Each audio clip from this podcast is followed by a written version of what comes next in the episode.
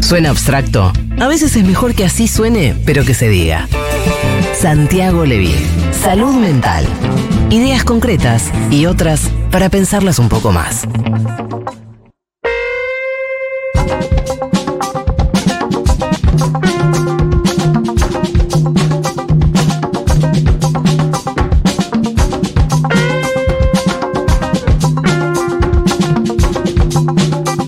Yo vivo en Lanús.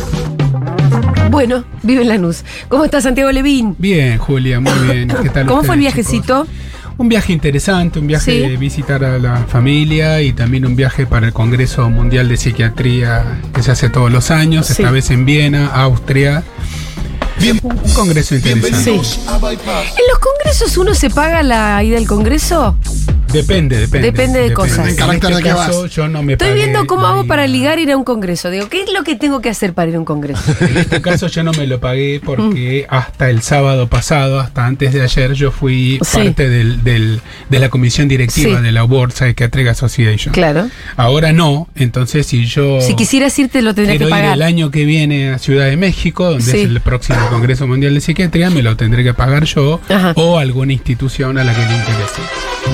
Exacto. Eh, un patrocinador. Eso suena más de Guadalajara. No, yo no tengo patrocinadores de la industria.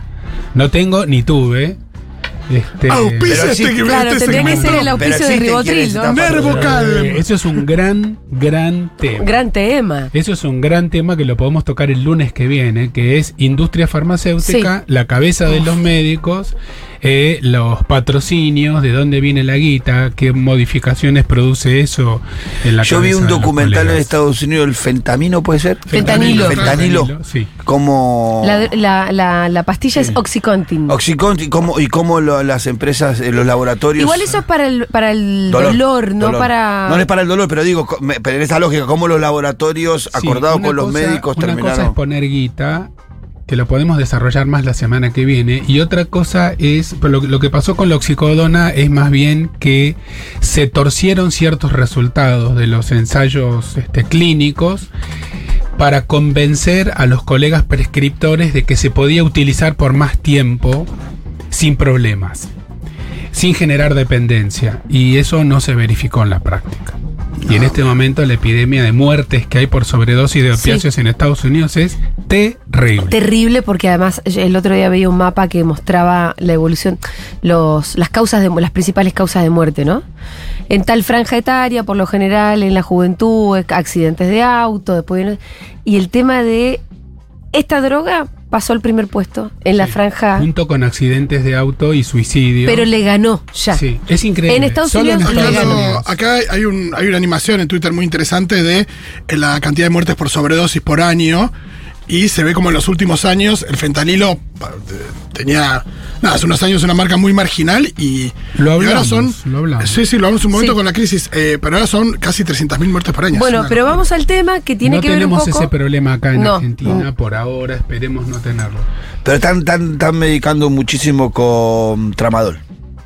Para Sí, dolores de cintura. A mí me quisieron, las últimas dos veces que fui con dolor de cintura, me quisieron dar tramadol y que no me pueden. Es una inyección mejor de, ah, porque te, de te- diclofenac, te que poquito- Y el tramador es adictivo y yo soy un tipo que con esas cosas, viste, soy, tengo mucho cuidado. Mm. Tiene, es la eh, codeína, tiene, es- también es un opiáceo, también Claro. es un derivado de la morfina, de la amapola. Sí. Este, lo que pasa es que distintos opiáceos tienen distinto poder de generar este, Adicción o no. adicción y abstinencia. Todos generan abstinencia. Claro. Los opiáceos son drogas que tienen que ser consumidas con mucha supervisión clínica, muy de cerca y por tiempos este, breves. Bien. Vamos a la columna que tiene que ver con. eh, La columna está adicciones. dedicada a Lucho, Sí. un joven de 30 y cortos, este amigo de mi hermanita Natalia, que conocí Ajá. en las afueras de París, que es oyente de este, de este programa y de la columna, y que este, me propuso, caminando por los este, zona por ahí. Por la Champs-Élysées. No, no, fuera de París. Ah. Este, En Versailles. Que hablemos. Era una cuestión también un poco personal de él Sí. que tuvo con, un- con una relación cercana, eh, sobre qué pasa no con la persona que tiene un consumo problemático en sí, sino con las personas que lo quieren mucho y que están a su alrededor. Uy, sí, es un temazo. Lucho, un abrazo. No entiendo cómo no lo Buenos hicimos hasta ahora. Algo hablamos de Ah. los acompañantes de personas con sufrimiento mental o con trastornos mentales, pero no de esto en adicciones. particular. Y la verdad, eh, es un tema muy interesante, yo se lo dije a este oyente inmediatamente, y también es muy difícil de redondear en pocos minutos, porque ninguno de los dos extremos que uno puede imaginarse es recomendable para una persona que es la que está cerca. ¿Cuál sería el nivel de intervención. sería. Los- uno de los ¿Hacerse extremos, totalmente el boludo o estar todo el tiempo encima? Uno de los extremos, exacto. Uno de los extremos sería decir, bueno, cada uno es libre de hacer de su culo un pito. Si este sujeto quiere darse con merca todos los días, problema de él, la libertad es libre. Hay cierto tipo de pensamiento filosófico que apunta hacia ese lado. Eh, la exaltación de Charles Bukowski, por ejemplo. Fumate todo lo que quieras, chupate todo el whisky que quieras, la creatividad proviene del dolor y de cierto nivel de irse a la banquina. Este, no trates de curarlo, porque si lo curas lo cagás. Y el otro extremo que es no te dejo salir solo a la calle. No te dejo salir solo a la calle, venimos tres, cuatro amigos, hacemos una intervention, como dicen los chicos ahora, cerramos, te cambio la cerradura de casa y yo me siento en el piso de parqué a esperar tres semanas hasta que se te pase el síndrome de abstinencia. Son dos extremos. A los dos extremos, una persona cercana a alguien que consume mal y mucho, estoy hablando, y que está en serios problemas con, con, este, con, con una sustancia que produce adicción, esos dos extremos son dos tentaciones que todos hemos sentido. Uno decir más si jodete, si querés hacerlo, hacelo, yo ya no te lo digo más, con un familiar, con un hermano, con una madre, con un padre. Eh, ahora justamente eh, hay una de los este, de las temporadas de Sex Education en donde este, se juega un tema así de Maeve con su madre y la adicción. Eh, y, mm, y el otro extremo que es este me siento responsable, es culpa mía, si le llega a pasar algo yo me mato porque no puede ser, porque yo estoy lúcido y él o ella no, entonces yo tengo el triple de responsabilidad y tengo que estar ocupándome de todo. ¿A quién llamo? ¿A qué teléfono llamo? ¿Qué hago? ¿Qué le digo? ¿Cómo le tengo que hablar? A mí me llegan muchas preguntas de ese tipo. La respuesta correcta es no sé. No sé, mejor dicho, no es no sé. Es no existe una respuesta universal para todos los casos, un anillo que entre en todos los dedos y que sirva para todas las cuestiones. No existen las palabras mágicas. Yo lo he dicho mil veces, a los psiquiatras nos... A veces en los propios hospitales, nuestros propios colegas nos piden que estemos presentes o que seamos nosotros los que transmitamos una mala noticia a un paciente. Hoy ya casi no se hace eso porque hemos puesto todos el grito en el cielo y queda muy claro que el oncólogo tiene que decir al paciente que tiene un cáncer, que el cardiólogo es el que tiene que decir tenemos que hacerte una intervención importante y así sucesivamente y en todo caso después vendrá el psiquiatra o el psicólogo si, este, si es que ya no está laburando allí. Nosotros no podemos convencer a la gente de que no se tire por el balcón, que no que consumir este tanta merca o tanto opiáceo este te puede hacer mal, o tanto cigarrillo, o tanto alcohol. Ni tampoco es- la policía muchas veces confunde. No, no, que venga el psiquiatra que lo se- sube hasta el piso 8, sale por el balcón y se pone a charlar. Lo que yo puedo decir son tres o cuatro eh, consejos barra reflexiones generales. Uno, la persona que tiene un consumo, estamos hablando de consumos graves, que cambian la conducta del sujeto, que lo hacen cambiar completamente de estilo de ¿Qué le hacen vida, daño? que lo hacen pelota, que pierde el laburo, que se queda encerrado en la casa, que se hace pis encima, que este, eh, su economía se va al demonio, que empieza a deberle este, plata a todo el mundo, que no contesta el celular ni tampoco lo paga, etc. Eh, esa persona se siente muy sola, muy enojada y muy sola. Hacerle saber que uno está ya es mucho Mm. ya es mucho. Y el hacer saber que uno está tiene muchos niveles. Sí. Uno puede decir, che, oye, acá estoy, cualquier cosa me llamas. Y también uno puede decir, mira, estoy muy preocupado con lo que te está pasando. Es muy importante en situaciones de angustia señalar el afecto del otro, decir, che, te veo mal, te veo angustiado, te veo triste, te veo enojado. Ayuda mucho al que está mal que le señalen su propio afecto. De hecho, es la regla número uno en la guardia en salud mental, señalar el afecto. Pero también es muy importante mostrar el afecto de uno. Claro. Decir, che, ¿sabes que las últimas veces que nos vimos yo me voy llorando de acá? No sé qué carajo hacer. No sé cómo ayudarte. Eh, pienso muchas veces qué corno puedo hacer. Consulté, llamé a la radio, lo pregunté a un tipo que tiene una columna en salud mental. No me dijo nada del todo satisfactorio. Llamé a una línea de ayuda y tampoco. No sé qué hacer. A ver, contame qué podemos hacer.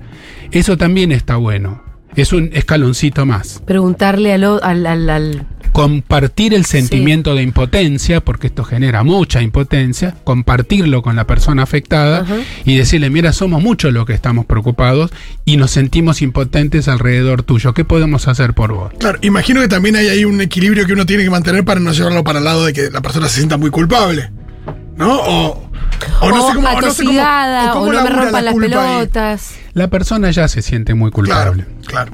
Es muy difícil que se sienta más culpable todavía. ¿Y cómo Otra cosa es psicopatearlo, ¿no? Sí, y claro, decirle, eso- eso vos me estás cagando la vida a mí y a todos tus claro, amigos. claro. Eso no, digamos, psicopatear no, maltratar no, pero decir lo que uno siente sí. Imagino también, Santiago, que hay diferentes. que el nivel de permeabilidad de una persona con consumo. Digo, es variable, que hay días, Es- momentos donde está más abierto a lo que le puedan decir. Es súper importante esto que decís, Fito, súper importante. No solo en el caso del el vínculo con personas con adicciones severas, muy severas, sino siempre. Claro. Eso se llama saberse ubicar, eso se llama ponerse en el lugar del otro y como todos sabemos, hay personas que tienen un poco más de talento para saber qué decir en determinados momentos y otras personas que son elefantes en una cristalería. Sí. Siempre es mejor estar que no estar, siempre es mejor tener un elefante en una cristalería que en la cristalería sola, pero hay que tratar de entrar sin romper. Si uno puede, entrar sin romper. Eh, juntarse con otras personas conocidas eh, que tengan la misma preocupación, juntarse a charlar en la esquina.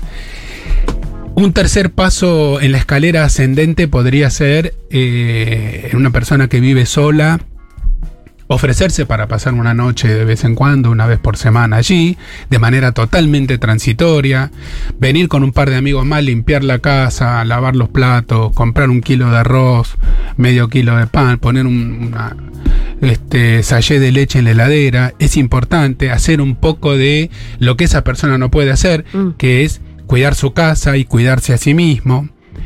Cuidar la casa es muy importante. Eh, mi abuelo decía, así como haces la cama, así es como vas a dormir.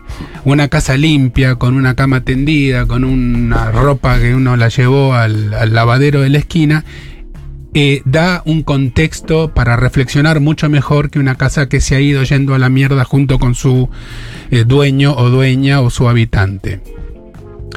Y por supuesto también hay una familia, en general, no siempre, pero en general hay una familia. Comunicarse con esa familia también es muy importante.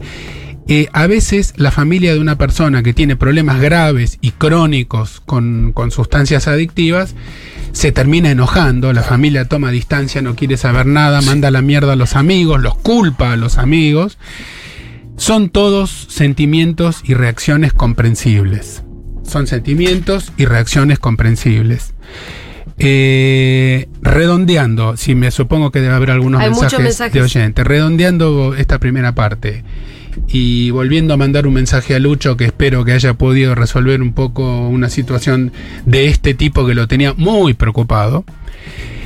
Eh, es muy difícil ayudar a una persona cuando el más preocupado es uno y no la persona afectada. Sí. Cuando el, Fundamentales. entonces, cuando, cuando el que más está preocupado por el tema es el que no, es el, es el que el que no corresponde, estamos en el horno. Pero eso también se lo puede decir uno a la persona que uno quiere mucho. Che, boludo, parece que a mí me importa más que a vos tu salud. Me parece que a mí me importa más tu bienestar. ¿Qué está pasando acá? No entiendo. ¿Qué es lo, qué es lo que estoy viendo mal?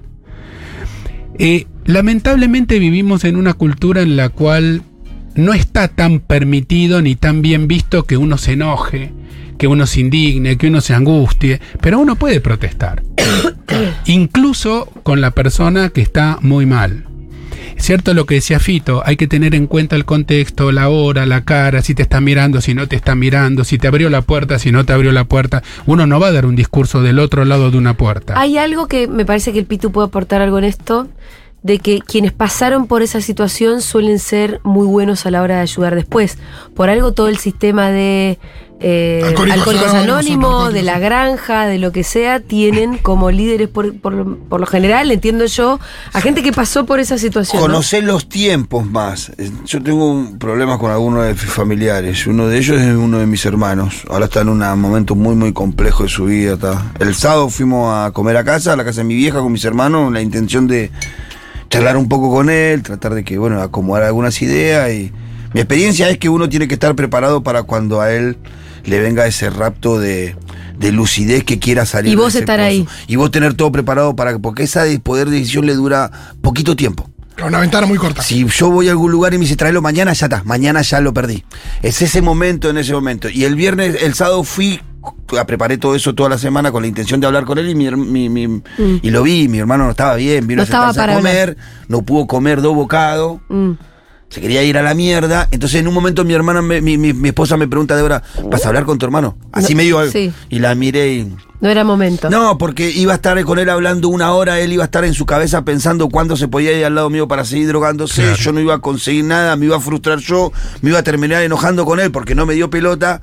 Entonces era, no, Acabas- prefiero volver el martes, digo. Acabas de. ¿Entendés? Entonces prefiero volver el martes porque me iba a frustrar yo ahí en ese Acabas en de momento. llevarnos a todos a la escuela, Pitu, porque esto que acabas de decir es tal cual. Es la oportunidad, ¿no? Absolutamente, y en La primera de la persona. oportunidad. Sí, lo que vos dijiste, Juli, también Mm. es otra cosa distinta, que es verdad que los sistemas este, eh, llevados adelante por pares dan mucho más resultado que los sistemas jerárquicos Sí. para adicciones. Lo que dijo Pitu es súper importante, que es la ventana de oportunidad. Tiene que haber un sistema también. Preparado para eso. Y como dice mi amigo Fede Pavlovsky, que trabaja en estos temas, los hospitales en general tienen, y, lo- y las clínicas, un sistema de funcionamiento de horarios, que es justo lo contrario de lo que un adicto necesita. Claro. Porque el adicto Sí. a la mañana no tiene el problema, lo tiene a las 5, a las 4 de la mañana, a las 2, este, a las 3 de la mañana, no a las 11 de la mañana.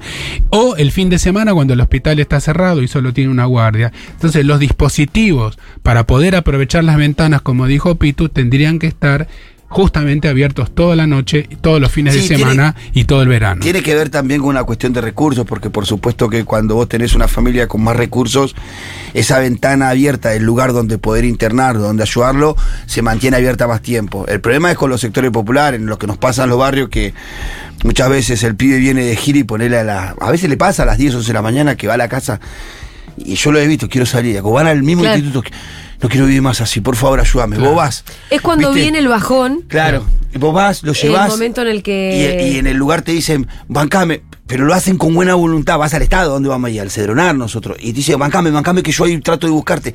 Y por ahí el tipo tardó 10 horas, un día, y cuando lo fuimos a buscar de vuelta al pibe, la madre me dice, ya lo perdí. No sé Me gustaría está". Cerrar... Ya se fue y anda de gira otra vez, en otra gira. Antes de las preguntas o, o- o los, los comentarios de los oyentes, diciendo que eh, lo que más me gustaría con esta columna es bajar un poco el nivel de autoexigencia de las personas que acompañan Que de están en cerca. esa.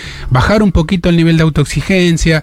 eh, ninguno puede hacer todo, no hay una palabra sanadora, no es que viene el Señor Jesucristo y te curaste, o el Señor psiquiatra y te curaste. Eh, es un proceso largo que a veces sale bien, a veces sale mal y casi siempre sale más o menos entre bien y mal. Es mejor estar que no estar, pero también se tiene que cuidar el cuidador. Bien, vamos a leer algunos mensajes. Eh, Hola, Eh, bueno, yo vivo en California y hace dos años más o menos que tengo un problema con el consumo de marihuana y al vivir lejos la verdad es que me lo guardo para mí. No se lo he compartido a mi familia porque me da vergüenza, me da bronca, me da sentimientos de mucha culpa. ¿Sentís que no está bueno guardárselo hay, son cosas que hay que compartir? Lo vengo manejando bastante sola a este consumo. Bueno, no, no es exactamente lo que la idea de la columna, esto que dice Mm. la oyenta, parece un consumo manejable. Y A mí la dentro, marihuana nunca voy a dentro de lo dice que manejable, problemas con la marihuana. dentro de lo manejable no, no eh, pertenece a la esfera íntima y privada. Si no sé por qué que, habría que compartirlo.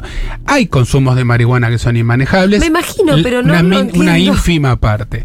Entonces, no, me- a ver, oyenta, si vos estás en California y usas marihuana de vez en cuando y no tenés ningún Pero inconveniente. ella con siente el problema. Para mí el problema empieza a existir cuando vos sentís que es un problema. Claro, ella debe sentir de que ¿Lo cuento o no lo está cuento? atada a esa, a esa sustancia en Claro, algún cuando, punto. Se debe una adicción atada. pasa a ser una adicción, cuando te controla y vos ya no controlas. Sí, bueno, en ese caso, si hay alguna duda, estaría bueno hacer una Claro, consulta y charlar un rato al respecto. Sí, es rara la sustancia, suele ser la marihuana una sustancia que no tiene algunas cuestiones de abstinencia, por ejemplo, que es uno de los de los motivos que las adicciones te llevan inclusive a Claro. volver a consumir. La abstinencia es un tema. Sí, la- el- Hay la- muchas personas que deciden salir de determinadas sustancias y el proceso de abstinencia los hace quebrar. En. Con la marihuana es muy difícil eso de no puedo parar.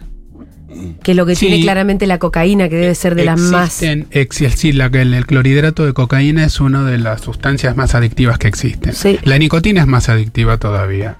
Este, de todas formas, algún día lo hablamos esto. Es un, es un problema que tiene raíces en distintos lados simultáneamente, en lo social, en lo existencial, lo biológico, lo psicológico, lo familiar, lo económico, etcétera, todo eso y el tipo de personalidad de la Sí. de- de- digamos del sujeto que también este, influye mucho en el derrotero que va a tomar ese consumo. Si la oyenta está preocupada, que haga una Claro, consulta. claro, sí, sí, sí, sí. Porque a veces uno de, nuestra- de la perspectiva de uno le parecen raras determinadas adicciones, como a mí me parece muy raro la adicción al juego. El concepto mismo de Claro, adicción digo, al juego. Digo, ¿qué- qué- ¿cómo Lo que ahora adicto a eso? se llama Pero pasa. Adicciones conductuales. Yo lo he visto, lo he visto el año pasado y el anterior. Me tocó hacer un par de intervenciones en el hipódromo. Eh, y realmente hay. Es más destructiva inclusive que, por lo menos por la experiencia que Hay yo gente vi. que se caga encima ludo- porque no se quiere parar para ir al baño. No, después pero- de estar siete horas enfrente de una máquina para no perder una racha. Sí. Eh, uf, justo nos está pasando con un amigo que empezó a consumir ayahuasca por cosa espiritual y ahora es un consumo cotidiano. Quiere dejar sus proyectos profesionales y estamos en no saber cómo manejarlo porque es como si no entendiéramos la medicina de la Pachamama, entre comillas lo pone. Yo tampoco, la verdad que nunca vi, un- nunca tuve cerca un problema de ayahuasca, de con- porque es un consumo, Sí, no tan habitual. no es habitual. No, y en general eh, es muy esporádico. Ese es- eso es lo, lo raro, ¿no? Porque en general Sí. uno no escucha de alguien que tenga un consumo muy habitual. Adictivo. Sí. Ahí es donde la psiquiatría empieza a patinar, a hacer patinaje sobre hielo, ¿no? Porque es muy difícil eh, señalar dónde termina la libertad y la elección personal y dónde empieza la patología. Sí. Es muy difícil. Eh, y tanto es una línea gris que debe tener varios kilómetros de ancho Sí. y no vale lo mismo para una persona que para otra. Yo pensaba, sin conocer el caso, por supuesto, qué chances hay de que ese sujeto esté realmente descubriendo un estado más elevado de su propio ser. ¿Por qué no? ¿Por qué todo considerarlo como una patología? Pero también puede ser que se haya ido de mambo, que se haya pasado tres También pueblos y que entonces hay que ayudarlo a frenar y volver para no perder, digamos, un, eh, una familia, un laburo, un proyecto de vida. Pero también, dicho esto, también hay que decir que lo que nosotros habitualmente llamamos una vida y un trabajo y un proyecto son este, adaptaciones convencionales y bastante dolorosas a un sistema que de por sí no tiene tanto de lindo tampoco.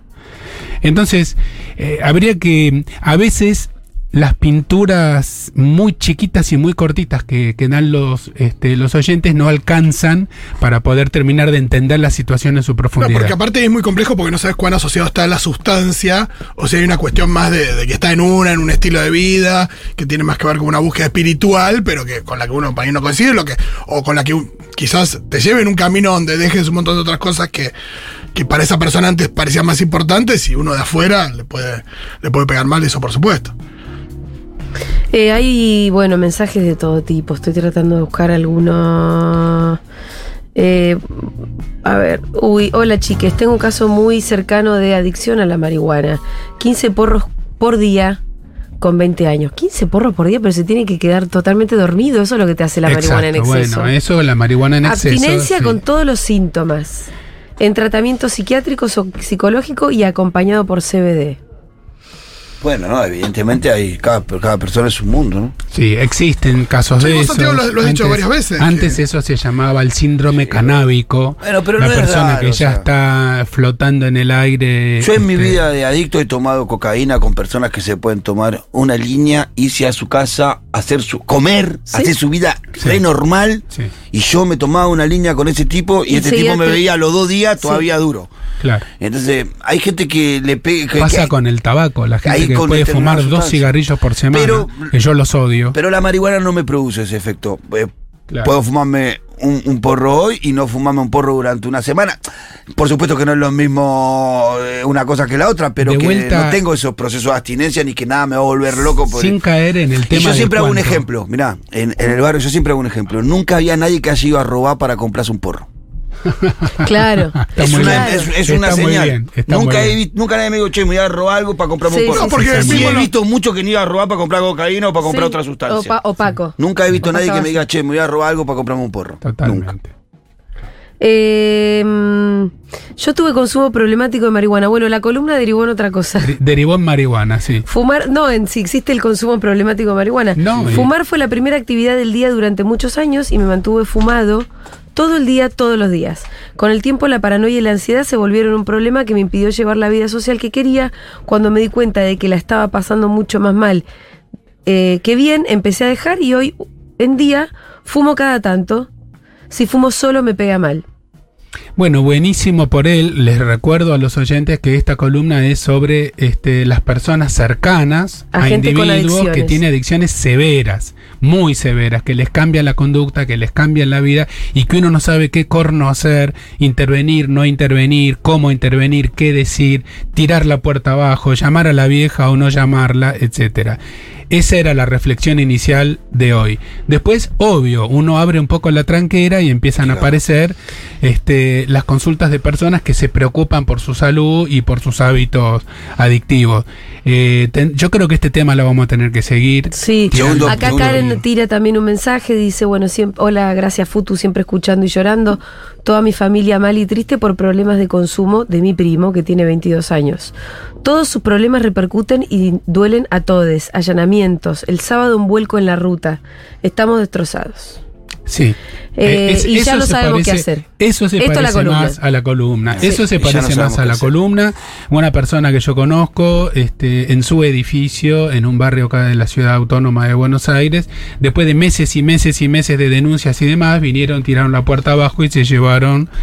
Es, es un gran problema eso, porque por un lado está bien, porque están cuidando al sujeto y a los vecinos, pero por el otro lado hay una gran confusión entre descompensación mental y delito. Sí, Entonces, las fuerzas de seguridad Claro. terminan interviniendo como si estuvieran reduciendo un delincuente en vez de estar conteniendo a un tipo o una tipa que la está pasando muy mal. Eso también es para otra columna. Pero, a ver, nos pasa a todos, no es que nos puede pasar, nos pasa a todos. Todos tenemos, hemos tenido o vamos a tener muy cerca a una persona que la pasa muy mal. Lo más frecuente es con el alcohol. Me parece rarísimo que no haya llegado un solo mensaje Mm. de tener un padre alcohólico, una madre Claro. alcohólica, un tío alcohólico. El principal problema de consumo en el mundo Sí. es el alcohol. sí. La principal este, droga que produce muertes y que se podría este, reducir en el mundo es el alcohol y después el tabaco. Dos drogas este, legales. Podríamos hacer una columna solo de padre alcohólico, te diría. Sí, y madre alcohólica. Y sí. madre alcohólica. Sí, podríamos hacer. En mi familia sufrimos con mi abuela. Mi abuela era muy alcohólica. Era un... Y hay muchos tipos de alcoholismo también. Y hay gente que con media latita de cerveza ya se está agarrando a piñas en la esquina y otra gente que no. Y hay daños que son más lentos y más crónicos. Pero es un temita también que se junta también con el tema de las previas, de los chicos menores de 18.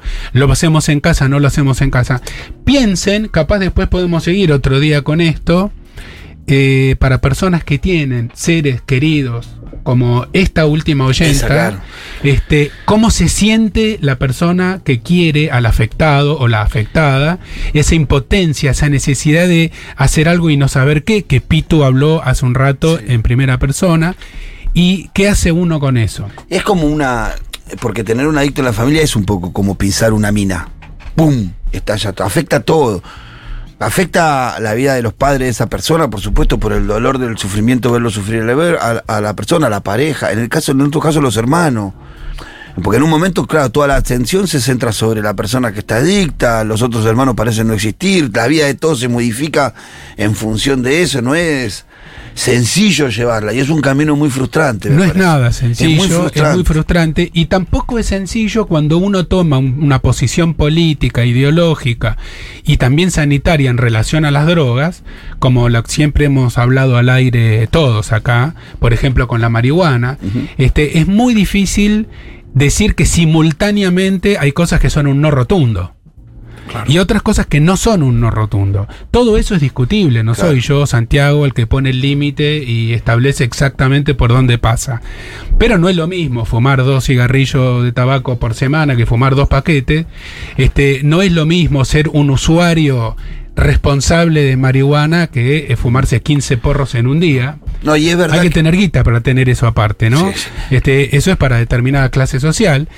Eh, y no es lo mismo eh, cuando uno es totalmente tomado por sustancias altísimamente adictivas como la cocaína, como los opiáceos, como la heroína, como el crack, este, como el paco eh, y luego no se trata solo de una cuestión de voluntad, sino que se trata de recibir la ayuda adecuada. Que a veces, aunque esté, la persona no la puede tomar. Sí, y lo que te queda siempre como un franco que está ahí en la columna, me parece que tiene muy sentido, porque todo el sistema que funciona deficientemente, que para mí hay que perfeccionarlo, hay que ampliarlo, me parece que es una contradicción no invertir la misma cantidad de guita que invertís en la lucha con el, contra el narcotráfico como con la lucha contra, las, adicciones. Entonces, si vos empezás a equilibrar eso, por ahí tenés un sistema de salud mejor preparado para recibirlo.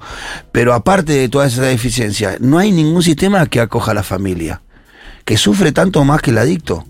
Y nadie está, o sea, el contacto que tiene esa mamá con el pibe adicto, con el Estado, es las órdenes que le da para que hagan y cumplan. Vaya, llévelo acá, llévelo allá. No solamente no lo contienen. Nadie se la abraza y le dice, che, ¿necesitas algo? No solamente no contienen a la familia, no solamente no existe becas para el acompañamiento, porque para acompañar a una persona hay que dejar de laburar, mm. sino que muchas veces se los culpa.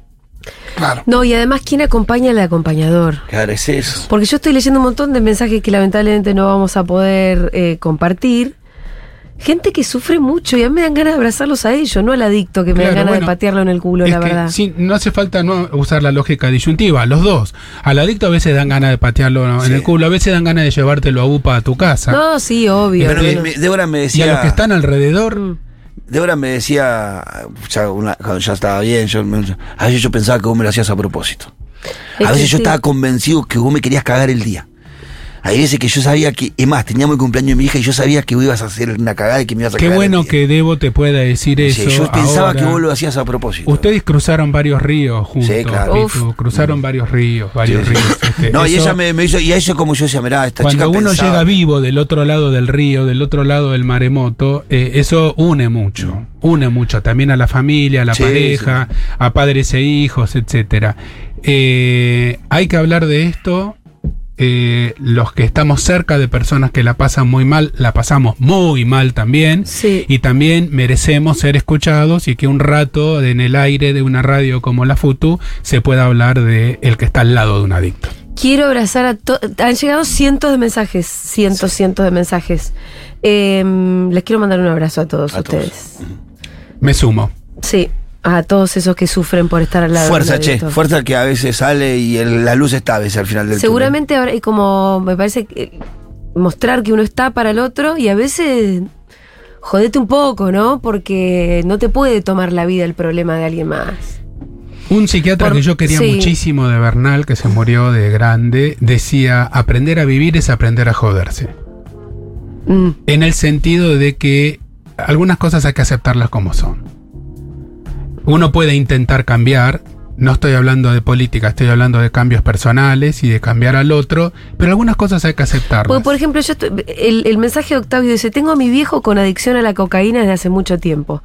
Es triste y constantemente estamos tratando de ayudarlo, pero es muy difícil porque a momentos quiere cooperar consigo mismo y en otros momentos finge demencia como si no pasara nada.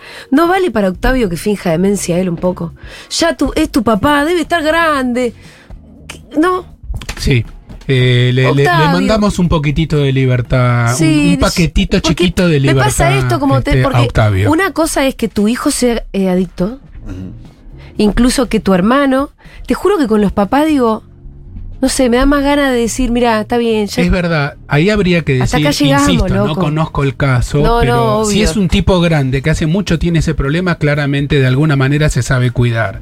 Entonces, este. Y vos estás que sufriendo, haga- Octavio. Que eh, cuando sufre el que no tiene que sufrir, lo decíamos hace un rato. Sí, me, da- me Sí. embola. Gracias, Santi Levina. Hasta el lunes que viene.